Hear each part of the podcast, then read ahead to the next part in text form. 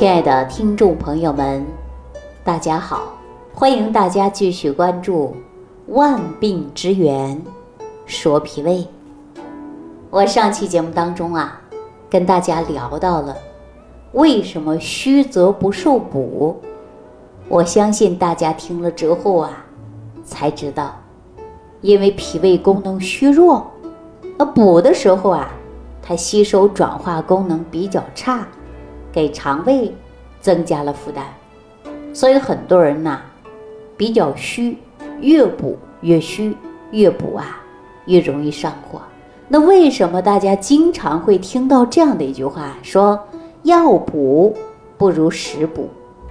实际啊，说到药补不如食补，在金元时代名医张从正指出，说养生当论食补。治疗当药功啊！那唐代名医孙思邈在《千金一方》当中啊，也说到了：凡欲治疗，先与食疗，食疗不愈，后乃用药耳。这些呀，都说明当时饮食调养的重要性。所以，我们中国呀，从古至今。都在重视的是食疗，国外依然也重视食疗啊！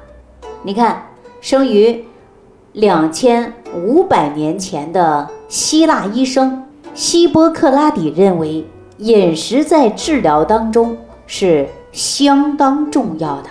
他经常啊用蜂蜜啊，并指出蜂蜜啊与食物呢并有滋养和促进健康的功效。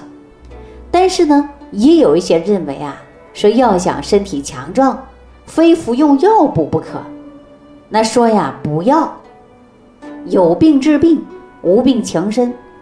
更有一些人呐，迷信的就是不要，说本来身体还很好，很正常，总是想吃点补药，增强人的体质，延年益寿。其实啊，这些认识是很片面的。说假如一个人呐，身体很健康。本来呢，气血不虚，啊，呃，血营旺盛，再服用一些补药，不但失去了补的意义，而且这些药物啊，还会破坏人体的正常生理平衡，导致你产生疾病，对吧？如果说因疾病而妨碍了你的健康，那可以用药来治疗为主了。就像我们说，三分以治，七分是靠养的，啊。那饮食呢，也应该注意的。说无病啊，因营养不良而虚，那么我们应该用的是食疗，哎，要食补，加强营养为主，适当的体育运动为辅。那在一般的情况下呀，你只要大家伙正常的饮食，你正常的吃饭，那你营养的补充啊就会很充足，是根本用不着一些补药的。啊所以说，《黄帝内经》当中啊，也很重视人体当中的健康啊，重视的就是饮食对人体的健康。你看，我《黄帝内经》当中不有这样的一句话吗？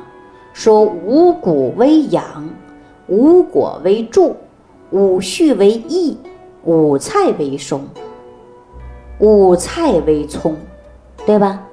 那人体生命维持啊。除了每一天吃五谷以外，大家是不是还要补充的是蔬菜水果呀？啊，肉鱼蛋奶呀？但是在现在科学认为啊，所谓的食补就是我们全面营养的摄入，并且呢，不是高蛋白、高脂肪、高热量的食物越多越好啊，也不是粗茶淡饭好，说只要吃饱、吃好，又注意身体健康。就可以达到长寿。你看，在这里很多人说了啊，高蛋白的好，那就高吃多吃，高热量的。那我们现在很多人是不是吃出来的三高症啊？啊，不是三高，是四高，还多了一个高尿酸，对不对？哎，所以说不是越多越好，适当即好啊。那我们大家呀说药补不如食补啊，实际上呢是很有道理的啊。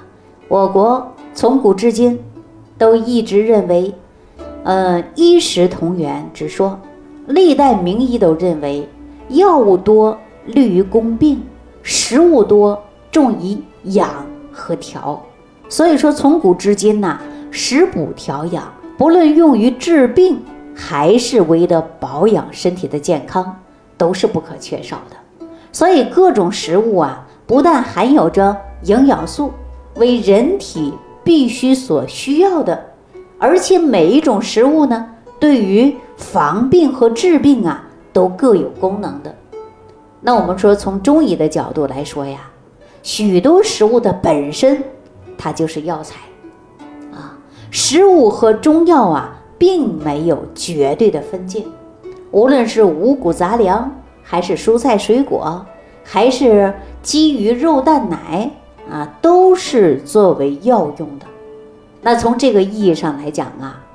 食物同时也是药物，而专用一些药物，则反而具有某一些轻重不等的毒性，它是对身体有害的。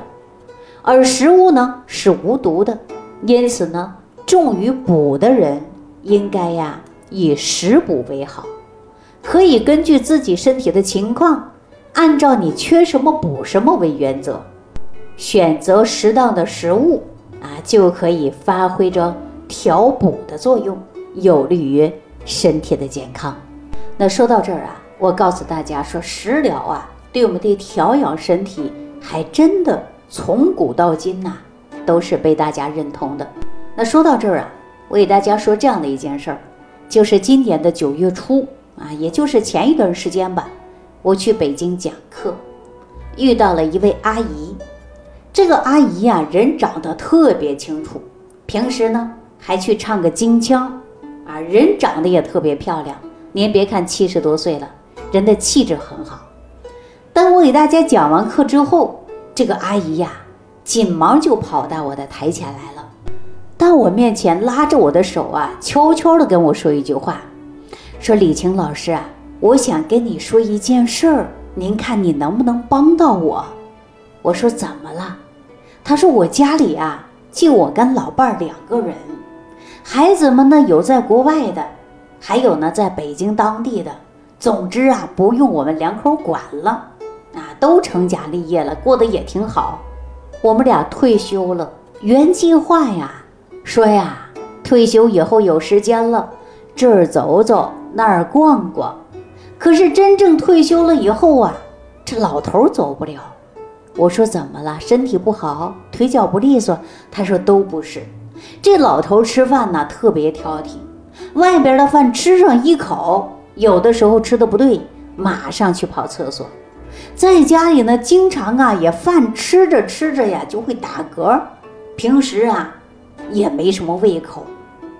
如果吃的不对，还会出现胃胀，也去检查了，那中药也没少吃，西药也没少用。总是反反复复的，反正这么多年，老头这个脾胃都不好。你看，给我老头开点什么样的食疗，他才能好呢？我一看呐，真的是小是夫妻，老是伴儿啊。这老伴儿老伴儿到老了呀，真的是互相惦记。您看这个阿姨身体很好啊，没事跳个广场舞，还唱个京腔，但是老伴儿身体不行，吃东西不对呀。容易坏肚子，然后呢还容易打嗝，还没食欲。平时在家也很少运动。我说老头有什么爱好啊？老头最大的爱好就是在家写书法，啊，没事看看书，很少动。后来呀，我就说了，你没事让老头按肚子，啊，按摩腹部八卦图，没事呢走动走动，活动活动比较好。然后呢，我再给你开一味呀。食疗方法，你给他吃吃，看看怎么样？回头你给我打电话。这不，我根据了解情况以后啊，我就发现呐，老人食欲不振，一是缺少运动，二容易打嗝，就是浊气呀，它往上跑了。那说吃什么样的食疗啊？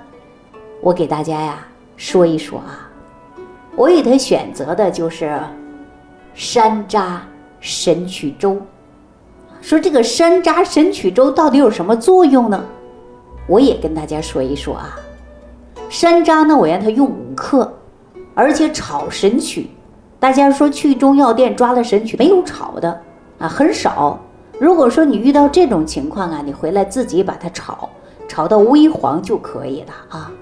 然后呢，你放点粳米，首先呢用纱布将山楂和神曲啊，你要给它包好，包一个料包，加上适当的水，你给它煮上大概半个小时左右。啊煮完以后呢，你把这药渣给它倒掉，然后呢，你放上一把米，给它煮成粥。粥熟了的时候，再加一点白糖给它调味儿。哎，这就是很简单的。你每天呢，早上吃一次，晚上吃一次。这个粥呢，就是有健脾和胃的啊，尤其呢是消化不良，总是感觉到肚子胀的，啊，这个功效啊还是比较好的。味道呢？还有一点点发酸，这小孩儿也喜欢吃，这是老少皆宜的一款粥啊。因为我们说有时候小孩儿啊消化不良、食欲不振啊，老人也一样的，那么还会导致浊气上逆啊，容易出现打嗝的症状。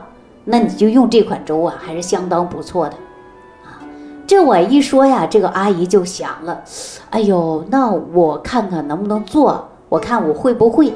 我说你平时家里谁煮饭呢？他说都是老头煮。我说那你要学会炖了，要不然呢，你呀怎么能够照顾好他呀？这个阿姨就笑了，说这么多年呢都是老头煮饭他呢还是比较轻松的。我们经常说小是夫妻老来伴儿，到老了呀就相互来惦记了，是不是啊？那我就让他用这款粥。我说你吃上一周左右吧，你再给我来个电话，这不。大半个月都过去了，他呀才给我来电话，给我来电话说什么呢？说还有没有好的食疗方法给我开一个？我就问他，我说我上次给你开的山楂神曲粥给老头吃了没有啊？吃了，老头喜欢吃，这小孙子也喜欢吃，说酸酸甜甜的，好吃的很。我说还胀不胀了？说不胀了，有食欲了，还挺好。哎，这不就很好的一个食疗方法吗？说今天为什么要给他开一些食疗呢？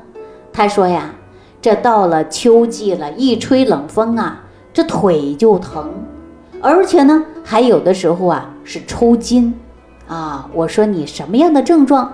经过了解啊，我才知道他不仅是缺钙，而且呢还要进行啊补充的就是软骨素。我让他吃了一些氨糖，我又给他开了一些常给大家开的。就是黄瓜籽儿的这个食疗方法，我说你接着吃啊，得要吃上一段时间，因为食疗啊，它不是药，不是今天吃上明天就起效的。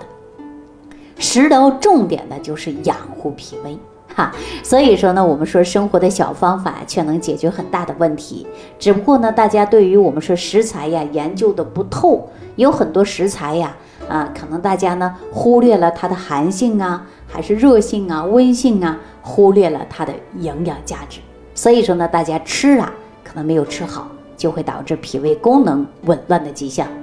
那我这档节目呢，万病之源说脾胃啊，重点的就是通过食疗方法让大家养护好脾胃，把脾胃重视起来，因为脾胃健康，身体才能健康。好了，那今天万病之源说脾胃呢，就为大家介绍到这儿了啊。不过山楂神曲粥呢，非常适合于食欲不振的、经常打嗝的、消化不良的人呐食用啊，还是绝对没问题的。但是您是什么样的症状呢？您可以直接屏幕下方留言给我。好了，下期节目当中我们再见。收听既有收获，感恩李老师的爱心无私分享。如果本节目对您有帮助，请点击屏幕右上角转发分享，更多人让爱心传递，使更多人受益。如想直接和李老师取得联系，请点击屏幕右下方的小黄条或下拉页面，找到主播简介，添加公众号“李老师服务中心”，即可获得李老师食疗营养团队的专业帮助。听众朋友，本次节目到此结束。感谢您的收听。